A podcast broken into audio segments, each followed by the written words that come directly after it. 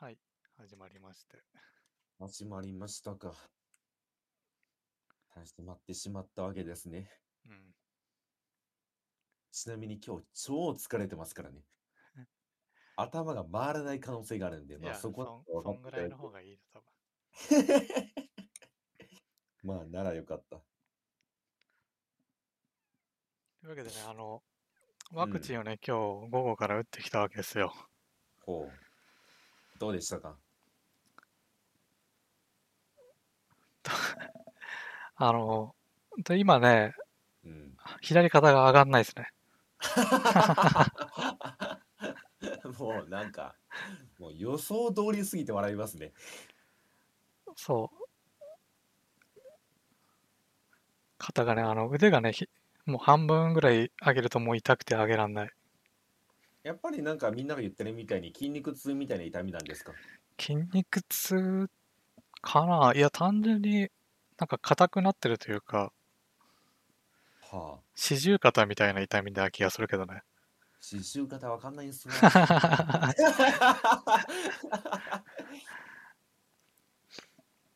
えー、え、注射自体は痛かったんですか全く痛みがないと噂のあの、注射の痛みというのは。 いや、まあ、多少チクッとするぐらい。ああ、やっぱりチクッとはするんですね。うん。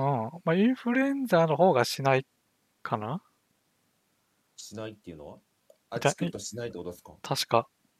あ、へえ。インフルエンザの、ね、予防接種打つと、うまあん。大体ね、腕が腫れ上がるんだよね。う赤、赤くんなってパンパンになって、うんうん。だいたい具合悪くなるんだけど、うん。うんまあ、今んとこ腕が痛いぐらいかな。え、今回打ったのはどっち打ったんですかファイザー、モデルナファイザああー、ファイザーの方ですか。ええ。え、それ自分で選んだんですかどっち打つかっていうのは。ー。いや、もう、俺の住んでるとこは、フああ、ァイ全部ザフー、ァうイんフザァイーザーで。オンリーっぽい。ええ。あなんの、か私も、ああ、OK、大丈夫。なんですかサイトで、その、うん。場所予約するときに、なんかこ、ファイザーですよ、みたいなの書いてあって。あ、ええ。だけど多分、場所的にどこを選んでも、うん。多分ファイザーな気がする。はあはあはあはあはあ。まあなんかファイザーの方がモデルナに比べてうん。副反応自体はなんかそんなにひどくないと噂なので ああ、私も打まあつんね。だったらファイザーがいいなって思ってるんです けどまあでも、どうなんだろうな結局運ゲーだから、まあって言いますようん。ねまあ確率の問題だよね。うんうん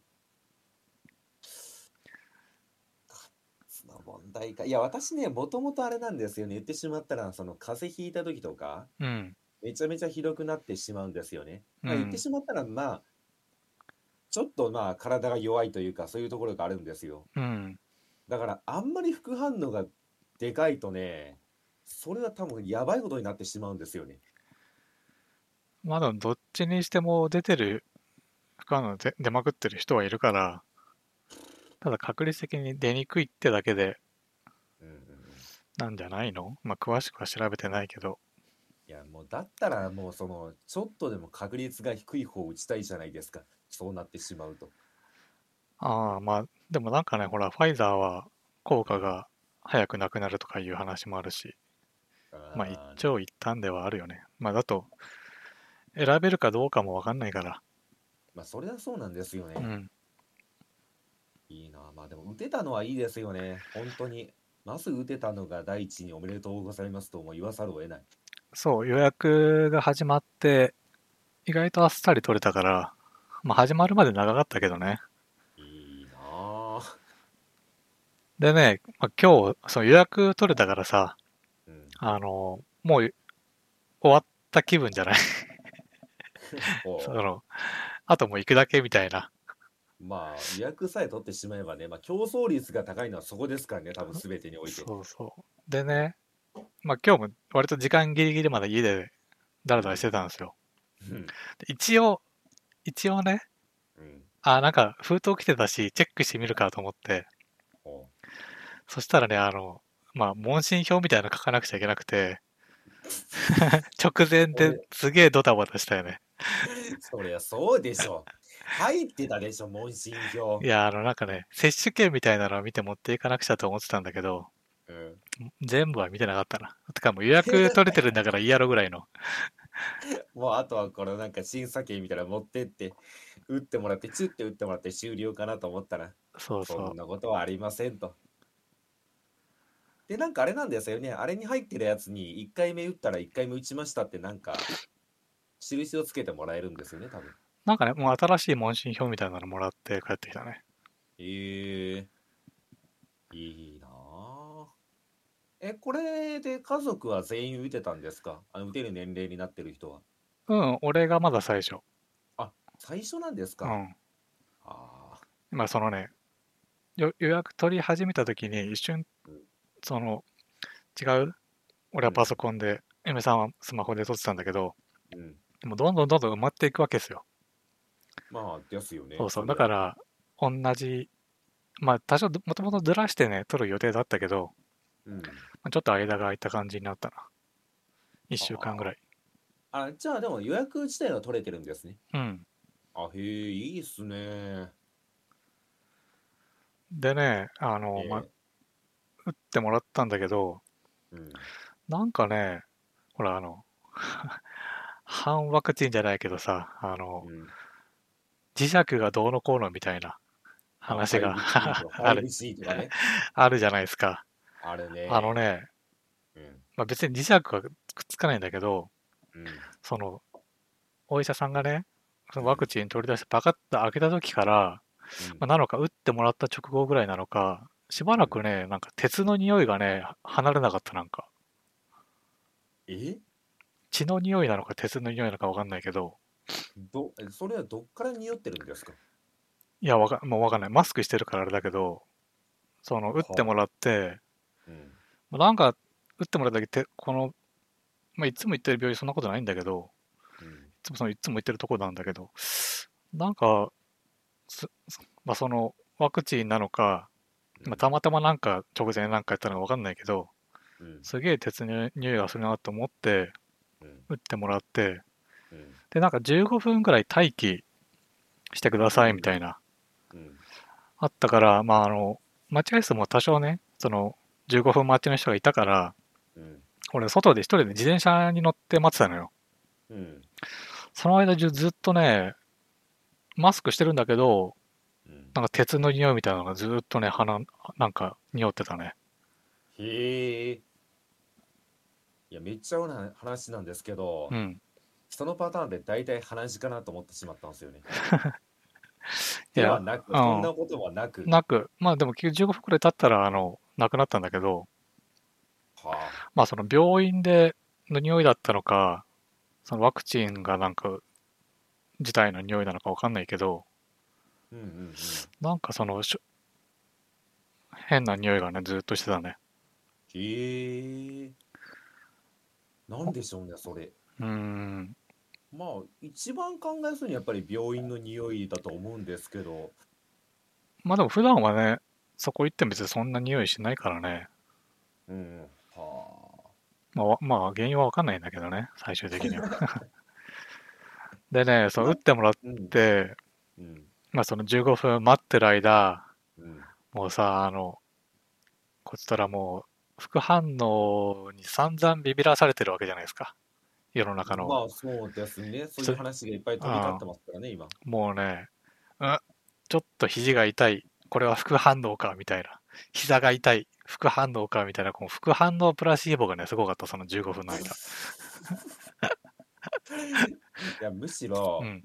そのプラシーボを15分で抜け出せたのはすごいと思いま すよ。多分ね、うあん。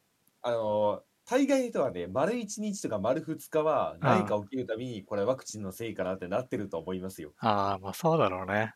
うん、まあ、もうすごいじゃん、その、高熱出たとかさ。うん、まあ、それはね、なんかこう、常に自分の体との対話状態になるよね。答え返ってこない のに。うん。でもまあ、とりあえず今んとこ、ああ、そう、腕が痛いのと、結局その腕から、まあ、腕が肩に近いんだけど、うん、まあ、肩からあとね、ちょっと脇腹ぐらいまでね、その辺の筋肉がちょっとやっぱ痛いね。はあ、まあこれ寝て起きて、うん熱とかね、出なきゃいいけど。まあそうですねあとはなんかやっぱり腕が痛くなってしまって寝てる時にうん。それで目が覚めてしまうっていう人も結構いるらしいんでああ。まあピークが来るのはこの後かもしれませんねだから寝てる時とかまあそう、大体次の日がね、なんかみんなうんきついっていう話だから。でなんか寝る時は本当にその腕を下にしないようにしないとうん。下にしたまま寝てると相当な激痛が襲うって聞いたんでそこは気をつけてください本当にああ、そうなんだ。うんだから下には絶対しない方がいいって話を教えてもらいましたいまあ無意識でやっちゃうんだけどね、多分ね。や固定しときましょうもうベルとかなん かでガチャゴンって言ってい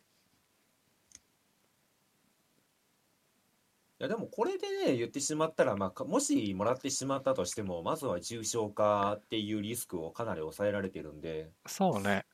うん、そこは本当に羨ましいと思いますわ。最初にも言いましたけど、ああ。予約できた取れないんですよ。あ、まだなんだ。まだ無理。なんで、といは、うかあはの、い、始まってないのや、あのね、あの、一応前倒しで予約が始まったんですよね。うん。こっちも。あの、1ヶ月ぐらい前倒しにして、その20代から、まあ、その、言ってしまったら前まで 65? まあ、高齢者の方だったじゃないですか。うんじ。ゃなくて、その20代からその高齢者の方までの間の方うん。の予約の先行が始まったんですけど、うん。埋まるの早すぎて取れませんでしたわ。ああ、で、期間でいっぱいになるんだ。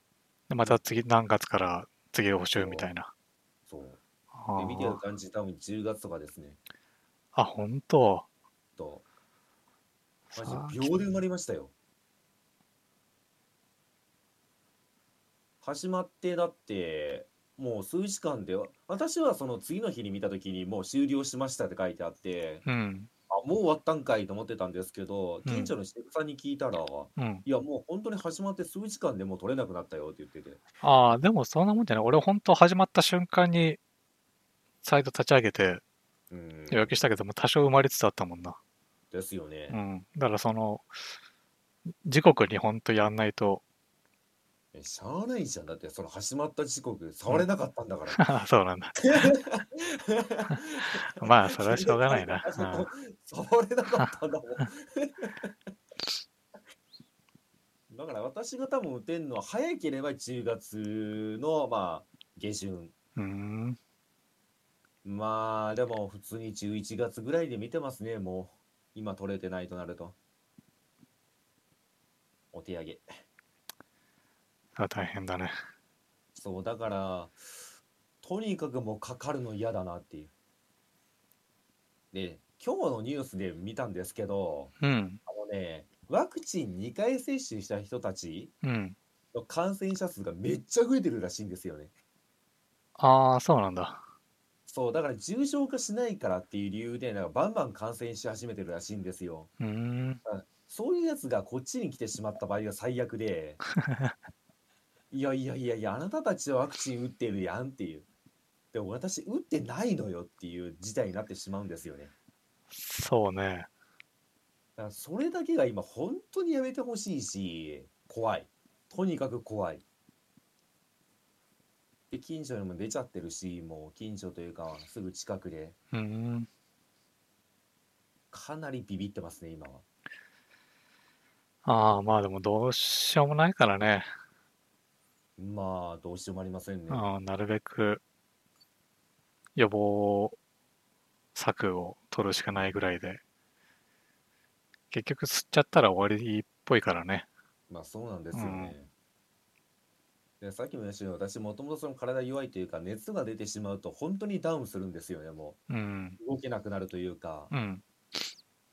だからねだから正直38度いってないのにもそのレベルになってしまうんですよねあ倒れるというか動けなくなるというかしんどすぎてもう動けないっていう状態になるんですよあ、うん。だからねこれコロナかかった場合が多分相当やばくてめちゃめちゃ震えてますよ多分私は相当ひどいことになるんだろうなっていう自覚はあるしそういう体だからもう本当にワクチンを早く出してくださいっていう感じですね今はああまあでも、多分体強いはあんま関係ない気もするけどね。そこも大運丈ゲ夫ー、うなんん。ですだってさ、もうすでに、なんだろう。かかったけど反応なかった人もさ、別に体力があるとかそういうことじゃないんだと思うよ。かね。うーん。実際俺ももうね、かかってたかもしんないし。あ、それはでもね、私も思いました。もしうかしたん。らかかってたのかもしれないなっていうのは。特にね、PCR 検査みたいなのもしてないからわかんないけど。うん。あのね、これ、まあ、どれぐらい言っていいのかわかんないんですけど、まあ、多分違いますよ。十中八九違いますよ。うん。なんか、先週ぐらい私、なんかちょっと体調が悪いって言ってたじゃないですか。うん。あの、次の日にね、なんか味覚おかしかったんですよね。だからね、 あマジで一瞬ヒヤッとしたんですけうど、ん。でもどうも、まあ私結構、まあ、言ってしまったら、家族とか、まあ、近所の人とかちょっと会う機会多いんですけど、うそこん。から出てないんで多分大丈夫だなって感じですね、今は。うん。だからまあ、それは良かった、良かったっていう。そうね。多分プラシーボでしたわ。まあ、風邪の時、そもそも味覚おかしくなるしね。まあ、でも多そうです分、ね。そういうレベルじゃないんだろうね。その、ない、味覚うがん。ないって言ってたら、ほんとないんだろうな。そうそ考う、える嗅と。覚も味覚もないって話なんで。うん。だって最近私見たんですけど、うん。あの、辛いものが食べれなかった人ああ、が、あのね、逆に辛いものしか食べれなくなるレベルらしいんで、味がしない、ああ、味がしないって言って、刺激が欲しくなるんだ。そうそう刺激が欲しくなって、辛いものしか食べれなくなるみたいな話も聞いてしまったんで、多分まあ、そのちょっとなんかおかしいかなっていうのはもちろんあるんでしょうけど、まあ多分、今私たちが想像してるよりも明確にわかるんだろうなっていう。そうだろうね。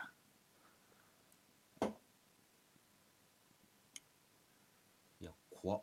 ほんと怖っ。お願いしますよ、本当に。まあもちろん医療関係者もね、頑張ってるとは思うんですよね。うん。ただどうしても間に合ってないんで、今は。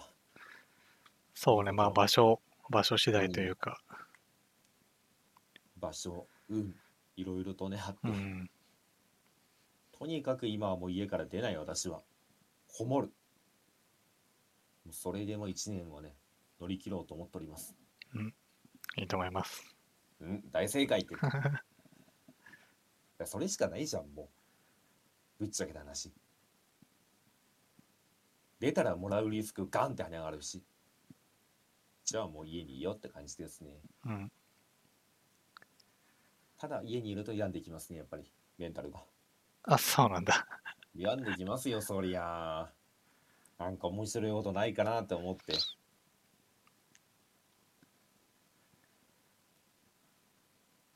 いや、家にやっぱりじっとしてるのがね、無理なんで。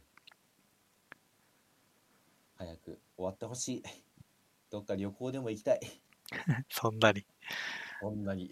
本当にそんなにって話。うん。俺はもう運動をとりあえずできてれば、なんか、だい大丈夫な感じだな。ああ、そうっすね。う私もん。運動始めて、ちょっとはね、気が紛れましたけども。まあ、これがあと何年続くかわからないってなると気がめいります ね。本当に。もうやめてくれって、やめちくりーっていう。まあ、そうね。あの、俺はね、家で仕事してるからさ、うん。いいけど、やっぱ、仕事で外に出なくちゃいけない人は、うやっん。ぱストレスと、その、ただでさえさ、その時点でリスク背負ってるのにさ、うん。かつ、それ以外の時間家にいろってのは、まあ、ストレス溜まるよね。まあ、たまりますうね。ん。相当たまりますね。はあ、え、っていうことは2回目は2週間後になるんですかまた。そうね、もう今月末ぐらい。はいはいはい。いいな。じゃあもうとりあえず2回目打ってしまったら、うん。もう今年はエンディングじゃないですか。 そうね。スタッフロール流れるじゃないですか、その時点で。ああ、まあね、家族がね、いるからね、みんな最近ほら、子供もなんかね、重症化するとか言ってるから、うん。なんかね、どこでもらってくるかもわかんないし。まあだって特になんかその子供がいる人ってまあなんでしょうねまあこういう言い方悪い方もし悪いかもしれないんですけど、うん。まあ、どっかでもらってしまうっていうのはあり得る話じゃないですかうん。ただ自分から子供には一番嫌ですよねそうね。それはもそうれだけはさ避けたいですようねん。まあ、もともとね、大して出かけないから、俺はね、うんいいんだけど。あそういう意味ではねそちら2人とも打ててよかったですね本当にうん。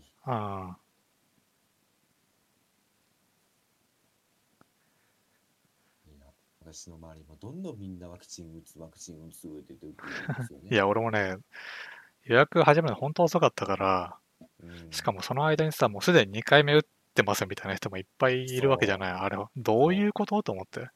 ねえ同じ日本かねと思ってない、ちょっと瞬 間。君たちどこの時間軸の話してんのっていうそうそうそ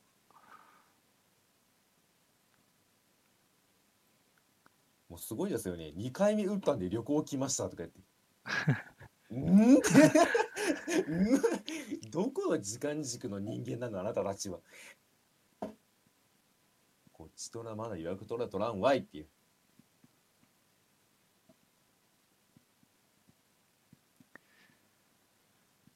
う。っていう感じですかね、まあ、ワクチンは。まあまあそうですねまあ明日のまあ経過を見てうん。じゃあまたこの2週間後に2回目の時に話をしましょうか。そうね。ただ2回目の副反応でかいらしいんで気をつけてくださいね またビビらせておきますけど。あああれさ、わ二回目のうん、かんないけどさ、その2回目でかかった人って1回目出てるのかな ?1 回目全然なかったけど、2回目爆発的みたいな人もいるのかなあのね、私の知り合い何人か打ってるんですけうど、ん。うん。大体1回目はあれなんですよ。じいさんと一緒に腕が上がんないって言ってるんですよ。うん。あ2回目が大体38度超えてますね。あガーンっー。じてゃあ、な1回目なんかそんなだったからっつってあんま関係ないんだ。うん、ないですね。だって普通にみんな打った後にそのままなんかまあ私のバイト先の話になっちゃいますけど、うん。打った後そのままバイト来てましたもんねうんその日のうちに。で腕上がんない腕上がんないって言ってたんですけど2回目の時はね姿が消えましたね。 あ、本当やっぱ関係ないんだね。どうだったんって聞いたら「いや死にました2回目はマジでやばいっす」って言われてそうだから2回目の時は本当にその飲み物とうん。解熱剤うはん。用意しておかないとやばいらしいですよ本当うにガンって出てしまう人は。ただ38度は軽く超えてしまう人がいるらしいんでうん。だからそれはもう原熱剤で下げないともうしんどいって話でした。まあしんどいというか、まあ、死んでしまうかもしれないんで。もう解熱剤と、まあ、飲み物だけは絶対に用意しといた方がいいっていう。解熱剤ってさ、その、まあ、一応言われてるじゃん。うん。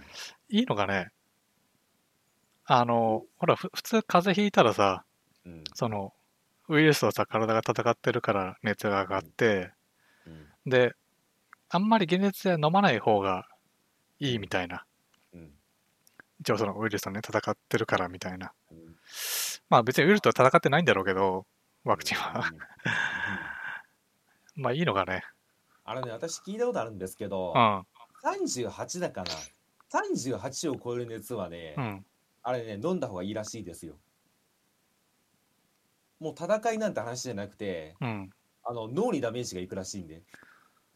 だあかーら38以上になってしまうと、もう違う意味で飲まないとに、もう人体的にやばいらしくて、うーんそれは本当に飲んだ方がいいらしいですわ。戦いうんぬんかんぬんの話の前に。あ風邪の時もってことうん。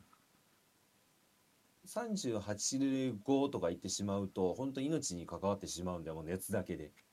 その時はやっぱり薬を使ってでも下げてあげた方がいいって話はなんか聞いたことがある。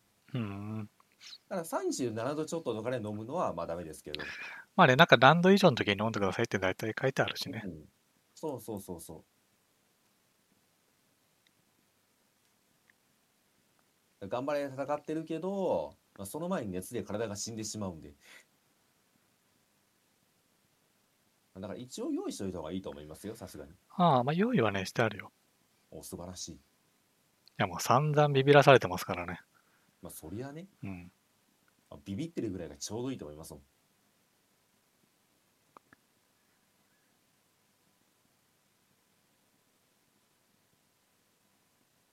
まあだってねどっちかというとそのビビらされてるというかそのネガティブな方の意見の方がうん。まあ圧倒的に印象に残りますもんねそうね。まあ、なんもなかったって人の話は広がらないからね。広がらないし、うん。強がってんじゃねえのと思っちゃいますもんねそんなに。いや俺は出なかったぜって言ってもうそう取ってしまうから私はもうね絶対に用意しとこうと決めてます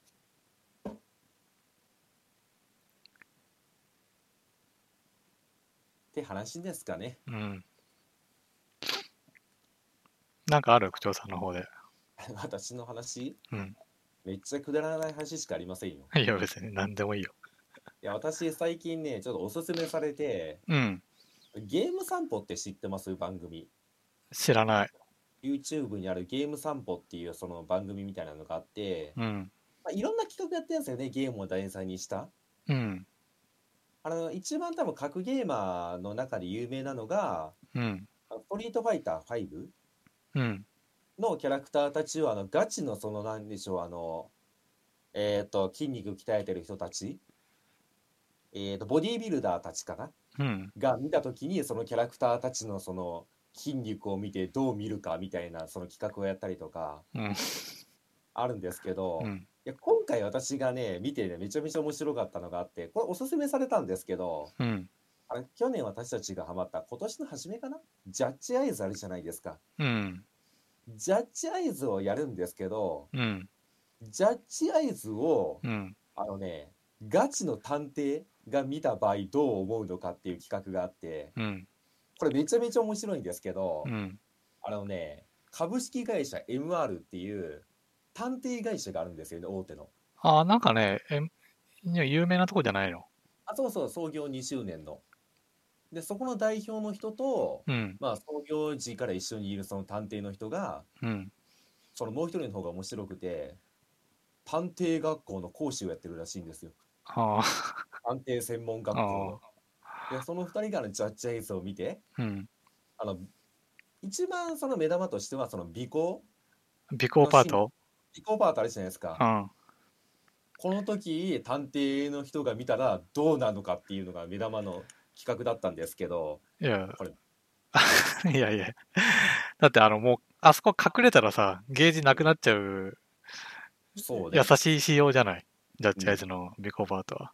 もちろんそうですうよ、ん。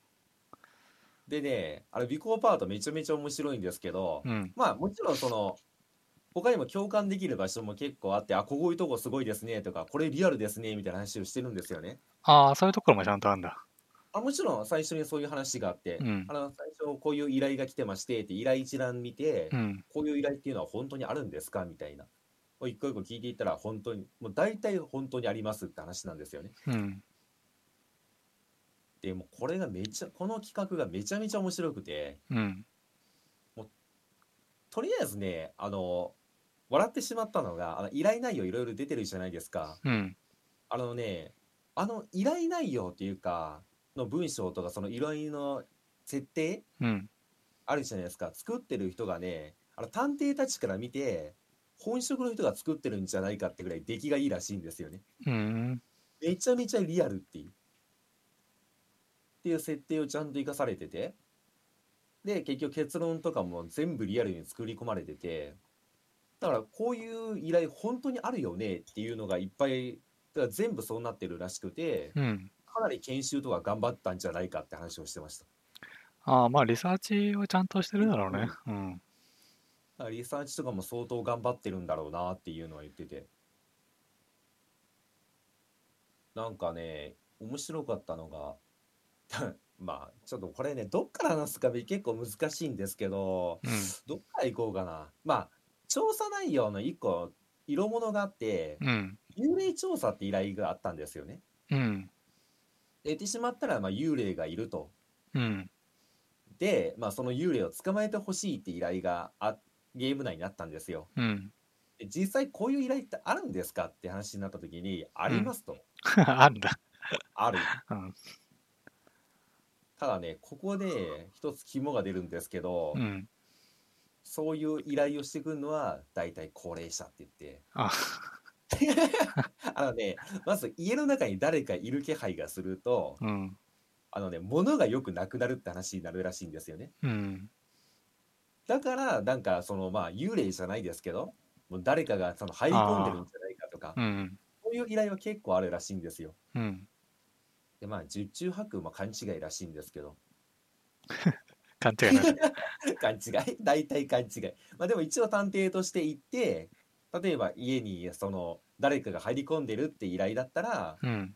そのなんか録音機とか録画機を持ち込んで24時間その家に滞在してっていう、えー、とその調査をするっていう内容らしいんですよね。うん。で直近であったらしいんですよなんかそのその依頼が。うん。で屋根裏に誰かが住み着いているとほ誰かがいるっていう断言してるらしいんですよねそのおじいちゃんとかおばあちゃんは。う。うん。でもあの実際問題いないんですよ。うん。でも絶対にいると。でそこで調査員は、まあ、言ってしまったらその家に24時間泊まり込んでうん。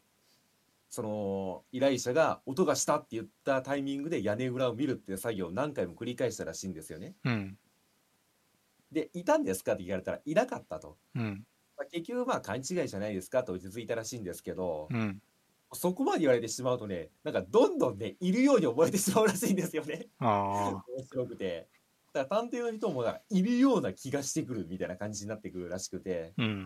だからさっきの幽霊調査じゃないですけど、そういうところでちょっとね、怖い思いをすることはあるって話がありました。うーん。ただ、高齢者って話はちょっと笑っちゃいましたけどね、あやっぱりそうなんだっていうのを、なんとなくね。あ、 まあね。まあ、なんかあった時、探偵に頼むっていう発想がないよね。あ、まあ、そりゃそうですうよね。ん。でも、探偵って結構、なんか、私もそんな知らなかったんですけどう、ん。メジャーって言ったらなんかおかしいのかもしれないんですけど、うん。わりかしなんかオープンというか利用者は多いらしいですよ。そうなの。まあ、そうじゃないとね。あの、まあまうあん仕事として成り立たないんですけうど。ん。でまあなんでしょうねえっ、と、まあ、基本的にはその警察が関与できないうん。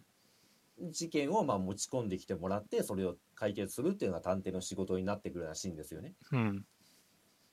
だからで面白かったのがあなるほどなと思ったのはうん。あの警察ってなんかその事件がもう起きてしまわないと動かないって言うじゃないですか。うん。例えばストーカーが出てるんですって言っても、じゃあ被害ありましたかって聞かれたら、動けないって言ったら動かないらしいんですよね。うん。じゃあそういう時になんかね、もう警察側から探偵のところを紹介することが結構あるらしくて、うん。ここの探偵事務所があって、ここにちょっと依頼してもらってもいいですかって言って。で、その探偵に調査してもらって、でも言ってしまったら探偵たちってその捕まえる権限とかその警察的な権限はないわけですよ。うん。じゃあどうするかっていうと、そのまあ、ストーカーがいましたと。うん。で、その証拠を取ってくるらしいんですよね、う探偵が。ん。じゃあ、その証拠があれば警察が動くことができるんで、探偵に頼んで証拠を持ってきてもらって、その証拠をもとに警察が動くっていう形態があるらしいんですよね。うん。だからそれを聞いたときに、あなるほどなと思いました、それは本当に。確かにね。うん。だから警察が動くための材料を探偵にちょっと集めてきてもらえませんかって話になるらしいんですよね。うん。だからそういうつかなんかそのつながりとかもあって結構探偵業っていうのは使われてるというかメジャーらしいですわ。でまあここでようやくねジャッジエイズの話に戻すんですけどうん。あの尾行パート覚えてますか、うん。まあ、後ろがついていくんですけど、うん。まあ、あまずねあの尾行パートあのめちゃめちゃ出来がいいらしいんですよね。ああ、そうなんだ。そう。だからあの、さっき言ったもう一人の人が探偵学校うん。の講師やってるって言ったじゃないですか。うん。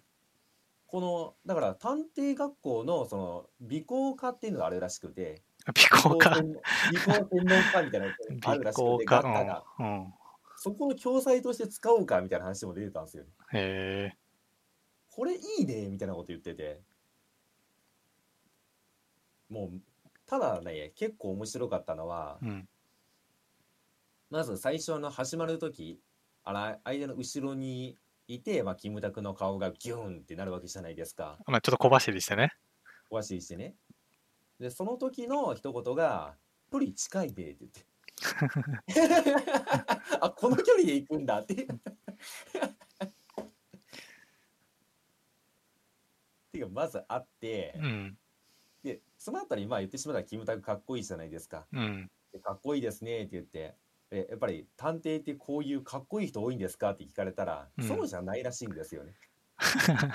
まあそうだろうね理由があって、うんあのこんなかっこいい探偵がいたら多分顔を覚えられてしまうとあだから尾行とかには向かないと聞き込みとかにもーうんもうだってもうあの人探偵ってこんなかっこいい人がいたらもう顔が覚えられてしまうからだから実際の探偵はもうここまで、まあ、もちろんかっこいい人はいるんですけどうんここまでの人はまあ少ないというか、まあ、向かないんじゃないかって話が出たんですよね。うんまあ、それはそうかと。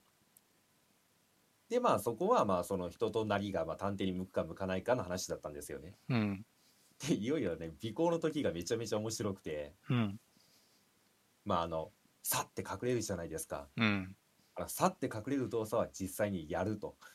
ああなんか振り向かれた時とか止まった時とかにそやっぱそんぐらいの距離にいるってことなんだねう。うん。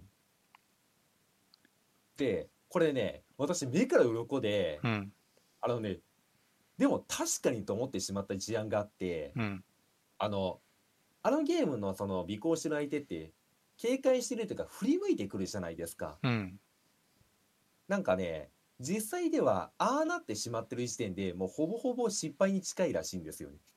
ああまあそうだろうね尾行されてるって思ったらもうダメってことだよね尾行されてると思ってるし、うんその場合って、あの、リアルだと、うん基本的にその浮気調査だったら浮気調査で、あの、奥さんが旦那さんにも言ってしまってるパターンが多いらしいんですよね。ああ探偵つけるからねってう言って。んだからもう警戒してしまってるっていう。だからこんだけもう警戒されてる時点で結構もう厳しいって話が出て、うんその時に一個だけね、めちゃめちゃなんか、あ、確かにと思ってしまった話があって、うん人間って歩いてる時に振り向くってしないんですよねって言ってて、わかります言ってるこああまあどうなんだろうねと。だからなんとなく歩いてて、うんなんか後ろを振り向くっていうのは人間心理的にそうそうないらしいんですよね。よっぽどのことがない限り。あまあ昼間はねないよねあ、そうそうそうそう。だからこのもう振り向いてくるっていう時点で、うんもう多分尾行ついてるってバレちゃってるから、うんその時点でもうほぼ、もうほぼ失敗に近いみたいな話をしてて、うんそれはね、なるほどなと思いました。確かに自分が歩いてる時に振り向かないなっていう。どうですこれ。私はちょっとね、感心したんですよね。ああ、そうね。まあ、ひなんかひその人を探して振り向くってことはないよね。車が来るからみたいなので、めっちゃ俺ふ振り向くけど。ああそうそうだから後ろから車が来てその車を見るために振り向くとかありますけど、普通に歩いてて後ろをスッて見たりはしないっていう話をしててうん。それはそうだわっていうまあ、夜はね、あるけどね。あ夜はもちろんあの、め、ね、前の女の人が歩いてたら、チラチラってこっち見られたりして、うん別に俺追いかけてないんだけどな、とか思いながら、 いやまあそれは仕方ないけどこれありがちな、これはありがちありがち。私も経験ありまうす、ん。手振っときます怖 い。それ一番やばいな。一番怖すぎるでしょとまあねなんかね尾行に関してはねやっぱりそういうなんか結構ノウハウがあるらしくてうん。なんか聞いてるとね、面白かったですね、あれは。うん。なんで、ゲーム散歩ゲーム散歩って YouTube チャンネルがあるんですよ。ああ。まあ、今度見てみようかな。え本当に面白いですよ。うんうん。でね、あれ、探偵たちもね、なんかあの、言ってしまったら興奮状態に入るらしくて、うん。なんかあの、刑事ドラマとか、まあ、もありますけど、その、キムタクもそうでしたけど、うん。なんか、尾行してて、なんか犯人とか突き止めた時に、ボソッと独り言つぶやくじゃないですか。うん。 たなんか、あいつか、みたいなこと。あれはね、実際に言ってしまうらしいですよ。そうなんだ。あのね、うんやっぱりね、興奮してるらしくて、ああ。思ったことをそのまま言ってしまうらしいですよ。その時うーん僕が一人であったとしても。実際にキムタクがつぶやいたシーンでこういうのはつぶやくんですかって言ったらつぶやきますって言って ました。やっぱりみんな興奮してるんで何かを見つけた時って言っててやっぱり声に出ちゃいますねって言って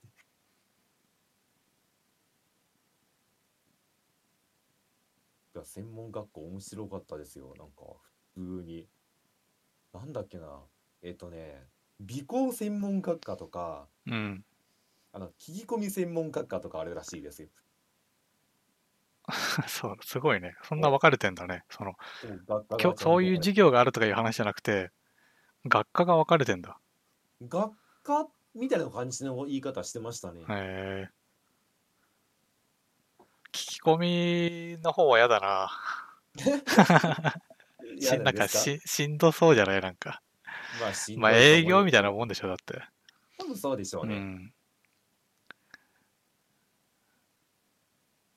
で、ままあなんかうその、あ、なんかありますあいやいや、美工学科の方がいいなと思ったぐら い。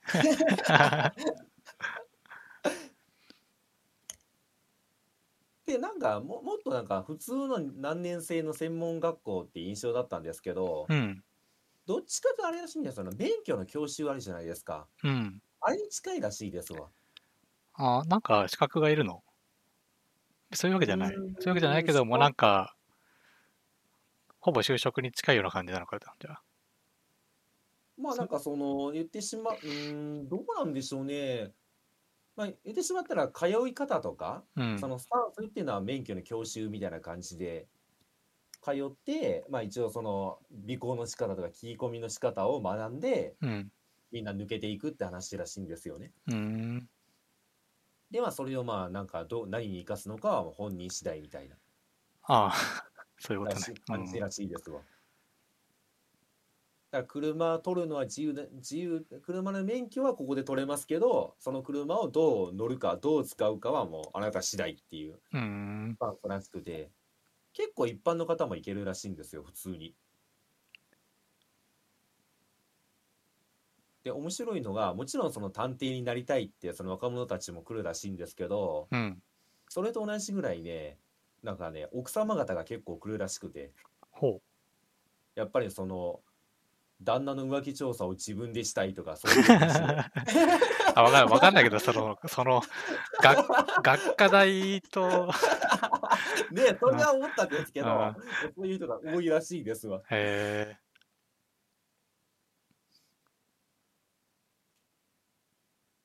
まああとはもう学校なんでその法律を教えるとかうん。例えばどうどういうとこまでやっていいもいいとかうん。どういうことをやってはいけないとか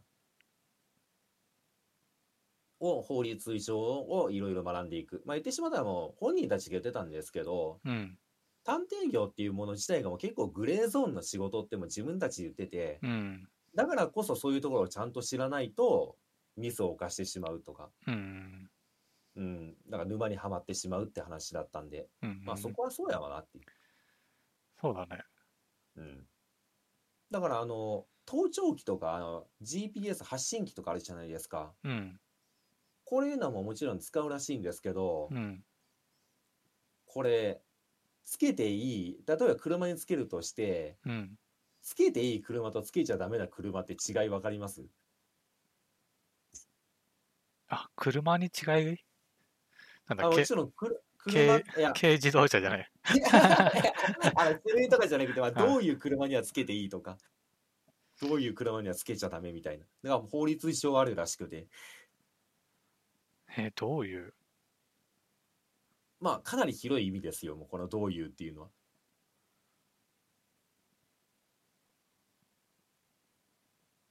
え、全然わからん。外車あーっとねなんかもっとなんか法律上というか分かりやすくて、うん。あの赤の他人の車につけるのは完全 NG なんですよ。あで浮気調査とかあるじゃないですか。あ、うん。奥さんと旦那さんの共有財産であればつけても OK らしいんですよね。ああ、なるほど。そう。そういう違いがあるらしくて、だからそういうところを分かってないと、逆に犯罪者になってしまうっていう。うん。っていう話はね、出てて、ああ、なるほどなって、でも確かにその通りだわなっていう。だから、その、例えば警察から情報欲しい時あるじゃないですか。うん。探偵が警察に行って情報聞くのはアウトらしいんですよね。もちろん、その赤の他人なんで。うん。じょ守秘義務が発生してしまうんですけどあの言ってしまう探偵が依頼者に対してこういうことを聞いてくださいっていうなんかその質問リストを上げてその依頼者が警察に聞くに行くのは OK みたいなうん。だからそういうところをうまく使ってやってるらしいですわうん。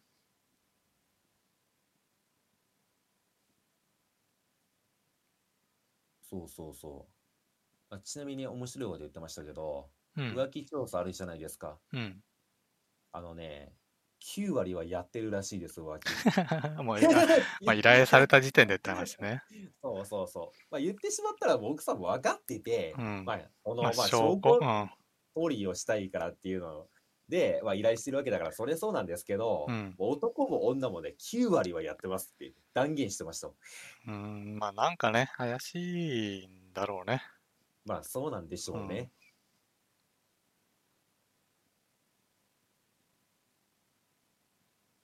もう9割って断言してたんで、そこは笑っちゃいましたね。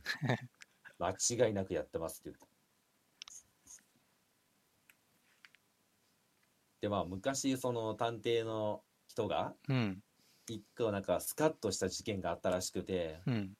なんかお偉いさんの、どっかの役員さんのなんかその浮気調査を依頼されたらしいんですよね。うん。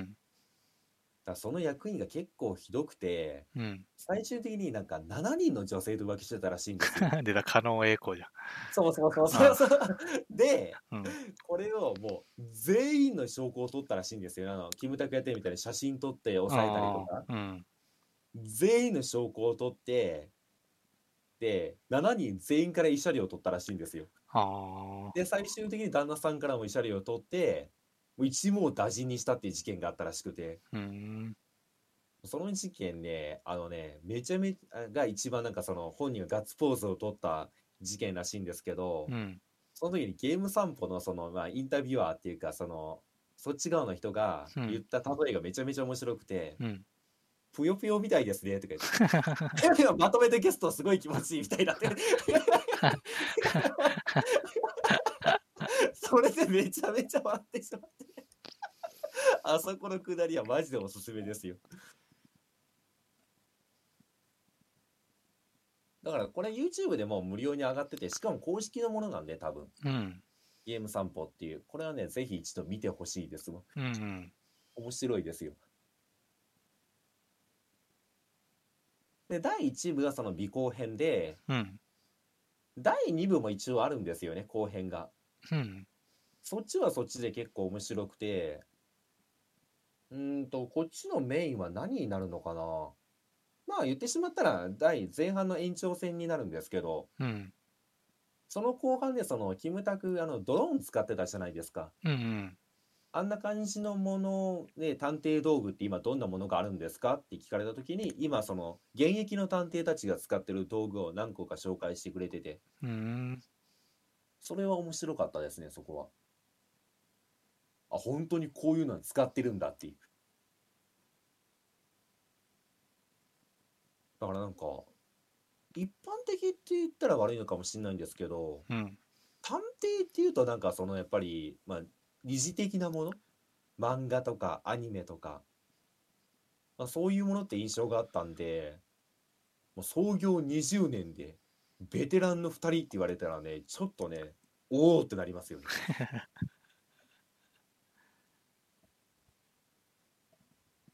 これ、ちょっとね、見てもらって、次回の録音の際にね、ちえさんから感想を聞いてみたいな。ああ、わかりました。じゃあ見面白とそきう、まこす。うれはん、見ときおます。願いしますわ。ぐらいですけどね、私が最近面白かったのは。うん。いや思ったより喋れてしまったな。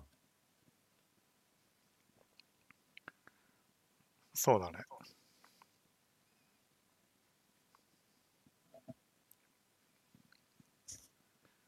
まあ、そのチャチアイスもね、もうすぐ2が発売になるんで、そうね。今月今末月、ね。今月末ですよ。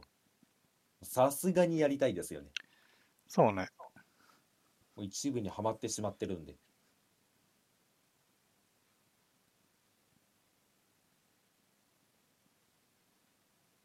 そうか、今月末か。発売してもいいよ。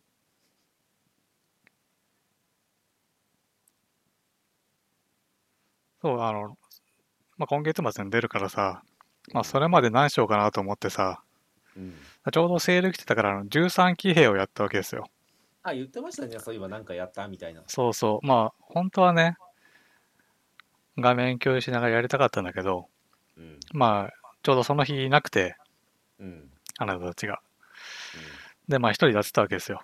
うん。そしたらね、まあ、これ次の日にうん。説明できないなと思ったのよ。説明できない。要は途中から見せることになるわけじゃないですか。あ、まあそうなっちゃいます、ね。で、ここまでどういうことって聞かれた時に、うん。説明が無理だなって思ったのと、うん。あとね、登場人物が多すぎて、うん。もう覚えらんないのと、うん。もう一気にやんないともう、わけわかんなくなるなと思って、うん。があと3日ぐらいでね、クリアしたんですよ。ほう。まあ多分その話を聞いてる限りだと、うん。細かい説明難しいと思うんですよね。そうね。まあ、だからまあとりあえず総評というか、まあ、面白かったどういうところが面白かったっていうのをまず聞いてもいいですか。ああ、そうね。えっとね、まずね、やっぱりこうやってない人に、このゲームのネタバレはしちゃダメなんだと思うんですよ。うんうんうん。だからそこはね、言わないです。もちろん。うんで、えーっと、やった感じとしては、これね、評価が難しいなと思った。ほ面白いか面白くなかったで言えば、う。うん面白かったんだけど、うんあのね、なんか、ドヒャーってなんなかったね。ああ。うんうんまあね、じゃあ話の、これ冒頭ではないよ。ゲームやった時に、最初のプロローグ的なところをざっくり言うと、うん。うん。まあ、まず、これ未来なのかなあの、主人公、ほら、13騎兵って言ってるぐらいだから、騎兵乗って少年、少年っつっても高校生ぐらいなんだけど、うん戦うわけですよ。うんうんで、で、なんかロボットがね、攻めてくると。うん。うん。でダイモスっていう、なんだろう、虫とかなんか、動物みたいな形したロボットがね、うんめっちゃ攻めてくると。うんうんうんで、えーそこで、まあ、主人公たちがやられそうになるわけですよ。うんうんそしたら、まあ、司令官的な人たちが、まあ、あの、乗ってる人たちはちょっとね、大切だから、うんちょっと緊急避難させますと。うんうんで、ポチってやったら、まあ騎兵た、騎兵が消えて、乗ってる人も消えてうん、で、大きく3つの時代にこう、ワープさせられるわけですよ。えーとそれみんなバラバラにそうそうそああはいはう。い特にその狙ったわけでもなく。うんうんで、一つは、えーっと、す戦時中、1945年とか。うんうんで、もう一つは、まあ、い一応ゲーム中としては現代なんだけど、うんうんえー昭和60年、1985年とかになるのかなうんと、まあ、未来も、なんか、なんか未来はね、3つぐらいあるんだけど、2020年とか80年とか、うんまあそんぐらいのところにバラバラに飛ばされたと。うんで、まあ、主人公っぽいやつは、その昭和1960年、1985年飛ばされて、うん。まあ、騎兵と一緒に飛ばされて、騎兵から出てくる、なんかね、出てくる時もその、パカッタイで出てくるんじゃなくて、うん。こう、なんだろうね、ワープ的な、中からそこのその辺にし急に出てくるみたいなうん。感じで出てきて、まあ、当時生きてるうん。当時の人が見つけて、うんまあがなんか病院かなんかに運ぶのかなうんうんで、まあ、気づいたらその主人公の名前なんか倉部十郎っていう名前なんだけどうん。うん。なんかねあのみ誰かこう泉俺のことを泉十郎とか言ったりするわけですようんうんうん。でうん確かにその未来のその最初の話ではその主人公と似たやつまあ同じ顔したやつは泉十郎って名前なのようんうん。でその飛ばされた後になんか倉部十郎なのに泉十郎って呼ばれたりとかうん。でああとはまあそのね主人公を切り替えな切り替えながらうん。その時代からなんかいろいろ起きたり、うんうん。まあ、最終的にはそのゴールはもう決まってるんだよあの要はロボット敵のロボットと戦うわけじゃないですか最後はまあ、そうですよね。そうだから走そりこにやってみればそうだからそこに行くまでにうん。特に冒頭は話が全く見えないのようんうんうんうんうん。だってもう飛ばされてそのその時代で生きてたりもうそうのん騎兵のことを忘れてたりするわけですよ、ああ、はいはいはいはいはいはい。で主人主人公をまあ切り替えながらその、ちっちゃい断片をいっぱい見ていくみたいなうん。うん。だからそのまた違う主人公ではなんだろう現代からなんかねちっちゃいロボットみたいなの見つけてうん。こう好きに時代を動けるようになったやつとかうん。あとは、その、なんだ、戦戦時中うん。戦時中なんだけど、今第二次世界大戦のね、太平洋戦争のところで、要は騎兵っていうものが、まあうん来ちゃったと。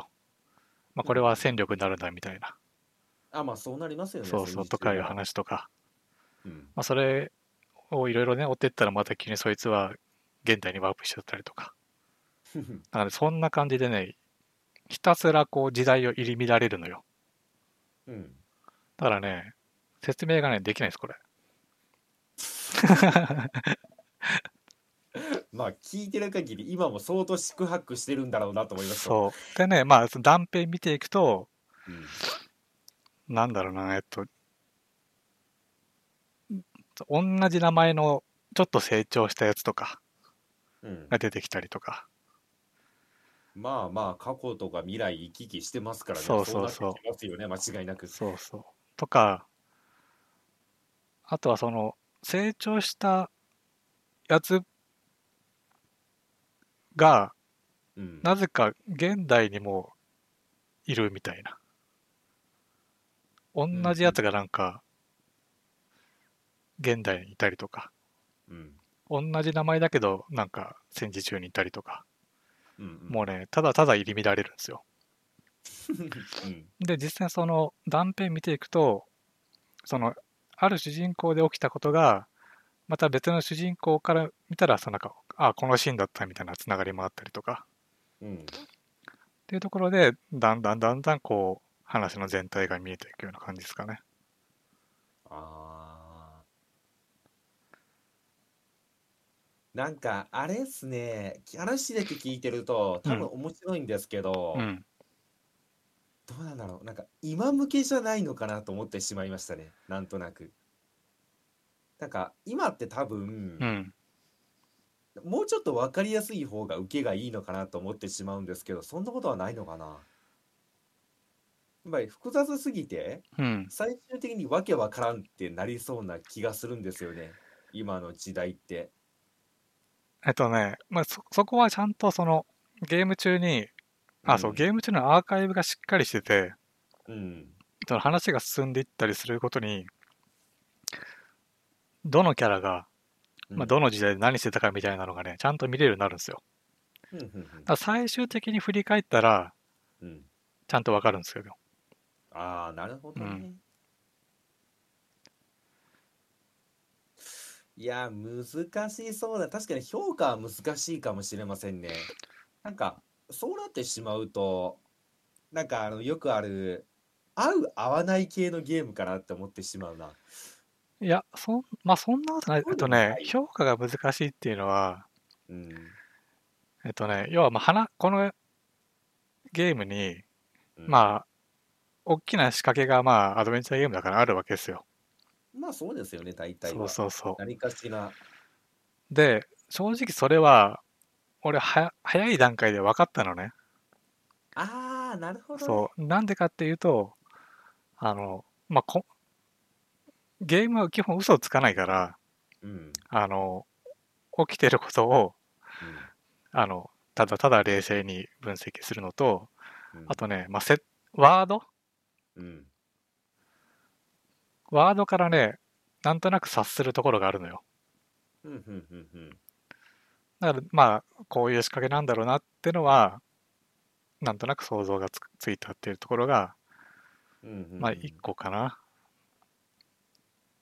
ただね、えっと、やっぱりその、途中のその入り乱れるところが、うんまあ多分本当はここを多分楽しむゲームなんですよ。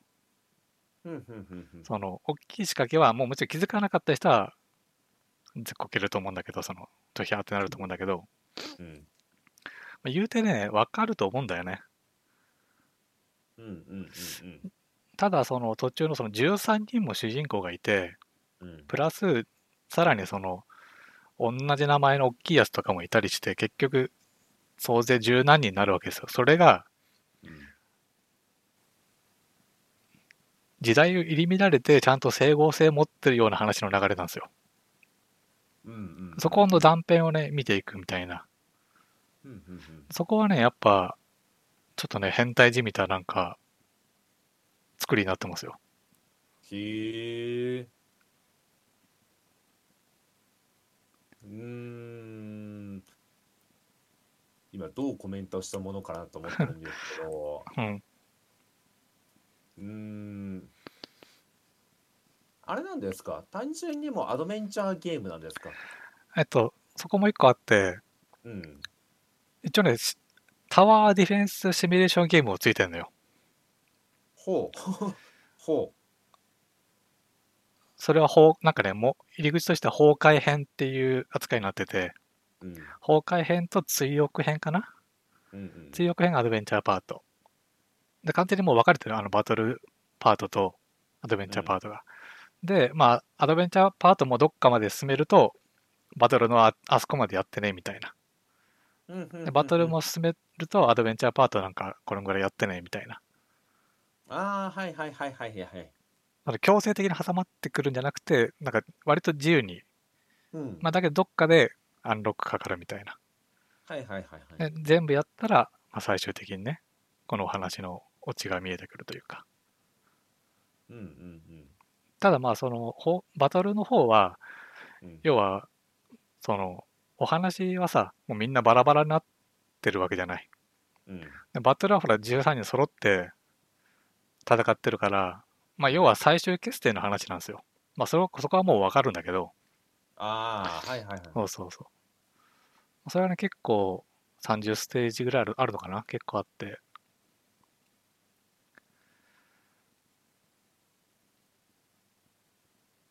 ただね、まあそうね、最後のバトルはね、あんま盛り上がらなかったな。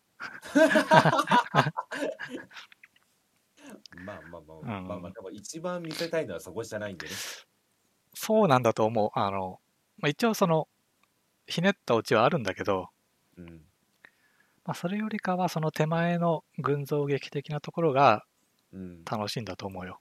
まあ、そこはね、確かにすごい、本当に。ええ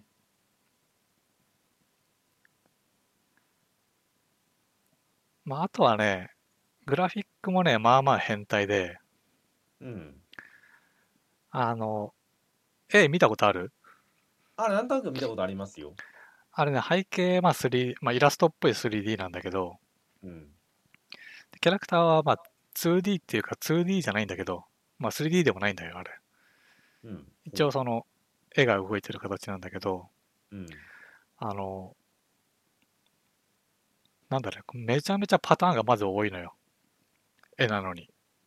えっと、動きのパターンがってことそうですそうそほう。ちょっとね、カバン持ったりとかさ、う。うん。あの、誰かを抱えたりとか、うん。アイス食べたりとか、そんだけキャラクターがいて、うん。その、バリエーションがね、めちゃめちゃ多いのよ。はあ。あれ、それ自体も作業量的には相当しんどいことなんです しんどいんじゃないだって、描ける人が、あ の絵を描ける人がまず多くないでしょ。同じタッチで。 まあ、だから、最悪1人か2人ぐらいで描いてるぐらいの感じだろうし。まあ、なんか、その、雰囲気芸っていうわけじゃないんですけど、うん。その絵のタッチとか、その、なんか、背景とか、これはなんか独特な感じはしてましたよね。単純にトレーラーとか見るだけでも。そうそう。あの、アド、なんかね、画面もね、やっぱ、ちょっとね、アドベンチャーらしくないというか、うんうんうん。ほら、アドベンチャーゲームってあの、キャラクターが大きく出て、下にウィンドウが出るじゃないですか。うん、ウィンドウがないんですよ。ウィンドウがね、あれ吹き出し吹き出しでもなくて、でもない。そうそう、あの、まあ、喋ってる声がね、その、そのまま文字が頭の上に出てくるんだけど、吹き出しがない状態かな。ああ、はいはいはい。ああ、そう、はいだから、なんかね、例えば主人公がね、そのパート始まったらうん、教室から始まるんだけど、うん、その、いわゆるセリフがさ、同時進行できるわけ、それだと。ああ、なるほど。各キャラの頭の上にそうそ文字を出せばいいってことう。そうそうそう。はだかあら。友達に声かけられたら、まあ、そっち側の話になるけど、その奥で、誰かと誰かが喋ってたりとか。ああ、そうだから確かにそれはすごいな。うん。で、そのアドベンチャーパートもそ、そういうところで、割と自由に動けて、うん、そのいろんな分岐を見ていくみたいな。今日はそ今回はその友達に話しかけずにその女の子に話しかけてみるとか、はあは割と同じ時間をループするようなででどんどん分岐するようなのが基本かな。あ。うーん。それでどんどんまたそのなんだろうどっか違う時代に行ったりとかちじゃ違う時代から来たやつがいたりとかうん、もう入り乱れるただただ入り乱れる、いや、すごい面白そうだと思うんですけど、うん、同時にすごいカロリーを使うんだろうなと今思ってしまった。ああそうまず本当ね最初キャラクターが覚えられなくてうん、で話も複雑なのにさうん、キャラクターも覚えられないからさうん。最初はやっぱそ相当苦労したねこれ誰だっけみたいなのほんとねずっと続いてたそこがもう致命傷ですよね。もうなんか、いや、絶対13人覚えられないでしょ、普通。まあでも途中からはねその自然と覚えるんだけどそのバトルもやったりしたらさうん、で成長させたりするからああ、なんかね自然と覚えんだけど最初はねやっぱ結構きつかったねで、しかも、多分それ、覚え始めないと多分面白さって半減してしまうと思うんですよね。だかうんらそこが多分一番最初の辛い部分なのかな。だから、まああキャラクターに対する思い入れじゃないんですけど、誰お前ってなってしまうともうダメじゃない ですか。入り込めないというかあ。あだ誰だこいつはってなってしまうとちょっとやっぱりまあ距離が空いてしまうんでゲームとのあそうだから間が空いたらそうなるから、もう一気にやんないとダメだなと思ったああなるほどうんねそれはそうですわ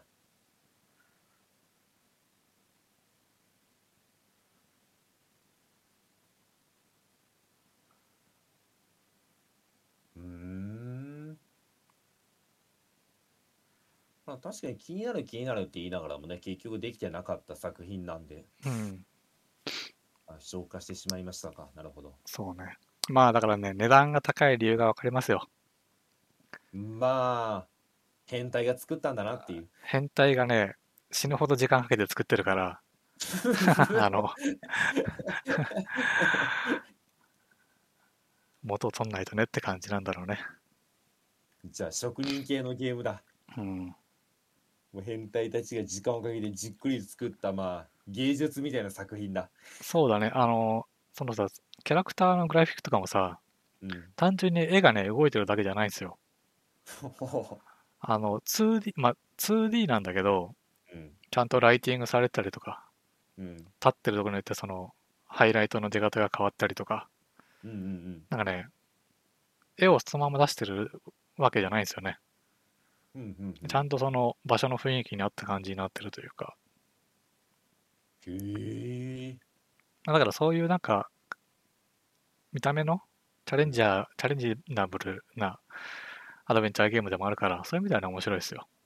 うん。全然その、ウィンドウとかがないから、画面も広いし、うん。うん。まあなんか、映画とはちょっと違うけど、映画見てるような感じだね、なんかね。その、へえ。ゲームっぽいウィンドウが一切ないから。うん。いやーもうなんか聞いてるだけでクリストファー・ノーラン大好きなんだろうなと思う。ノーラン監督こういう話好きなんだろうなと思ってしま う。あちこち飛び回って、うん入り乱れて最終的に綺麗に片付くみたいな。うん、まあそうねだから設定的な部分は割とその過去の SF の寄せ集め感はあるうんうんうん。かな、まあそればっかりじゃ仕方ないですよね、あ正あ直。もうあまりにもジャンルが出過ぎてて何かしらにちょっと似通ってしまうのは。うんまあ、そこをもう結局どううまく見せるかって話の世界に入ってきてるんで今は。もうなんか独特というか自分たちの個性を持ってその話をどう表現するか。なんでそういう意味ではすごいなんか成功してるんでしょうね話聞いてる限りだと。うん、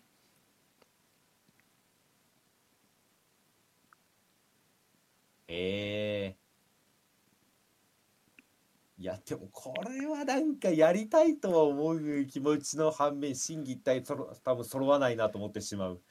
そうねまあほんとなんかタイミングが揃ってやるぞっつってガーってやんないとダメだよ多分ね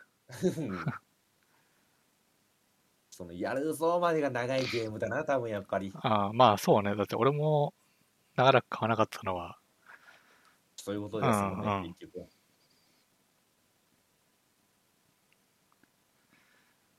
なるほどまあどっかでなんかそのなんかねいろんなものが揃ったタイミングでできたらやってみようと思いますわうんうんいいと思いますまあもしくはなんかね2とかが出たら1やってみようかなってなるかもしれないしまあ多分ね続編はねないっすよないうんまあもしくはその同じ変態チームが作ったゲームが出たタイミングかなああ、そうね。たただ多分ね、うんまあお話がまず、まず、綺麗に終わってるのもあるんだけど、うんあの、入り乱れるのを、うんもう一回は多分ね、作れないんじゃない相当大変だと思うけどね。いやまあもうソロ形式じゃなくていいんですけど、うん単純にその変態チームが次に作り上げたその芸術作品をやった結果あそういえばあれもそうでしたねってなってそっちもやってみようかなってなるかもしんないんでう、ん。まあ散々延期してたみたいだしね。うんまあその延期の理由はよく分かったと思うああ、延期の理由もそうだし、あとほら、値段が下がんない理由も ね、なんかベスト版とか出ない理由もなんかわかりますね。なるほど あ、そうそう、あのね、フルボイスなんですよ、本当に。マジでうん。そこまでやってフルボイスさらうにんどんだけ何そのゲームに命かけてんな本当にいや、でもね、本当命削って作ってるようなゲームだと思うよ。へえうん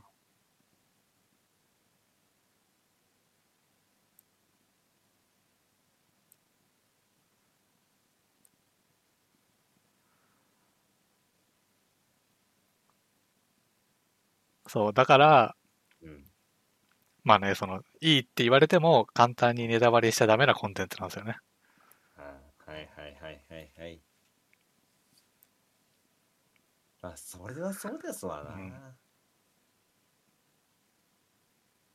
難しいラインだうな。ん。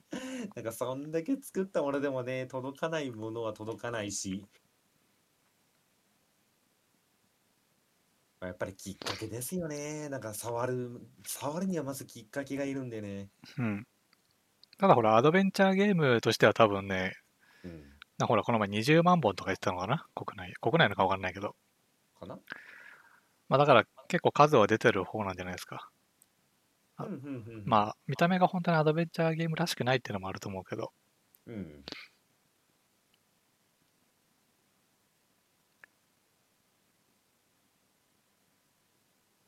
なるほどね。まあ多分年内には私のそのいろんなものが揃わないと思うん でまあうん。次回作、そのチームが作ったあれチームの名前とかってもう調べたんですかえっとね、なんだっけ。えっと、あ会社別になんか会社はね、えっと、うんバニラウェアってとこで、うんもともとあの、ああいうイラストタッチのアクションゲームとか作ってたとこで、えっと、あおれぼろ、おぼろ村正とか、えあーと何でしたっけドラゴンズクラウンか。ドラゴンズクラウンね。そうそそうう、そうそうそれそれだですよね。だと思いましたわ。ドラゴンズクラウンの絵柄にめちゃめちゃめちゃ似てるなと思ってたんで。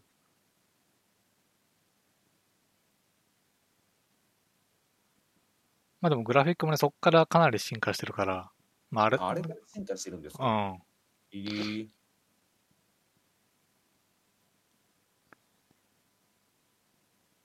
えーっと、一応、えーっと、バニラソフトウェアバニラウェア。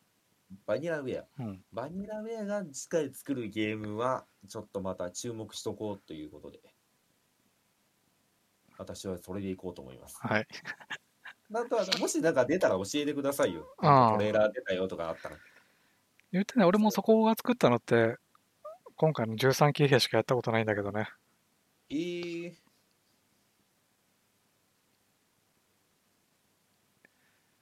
なんかあんまりアドベンチャーとか作ってる印象なかったんですけどね。私もドラゴンズクラウンの印象しかなかったから、どっちかというとそういうアクション系のところなのかなと思ってましたけど、うん。それを聞いたらちょっと興味出てきましたわ、他のゲームも。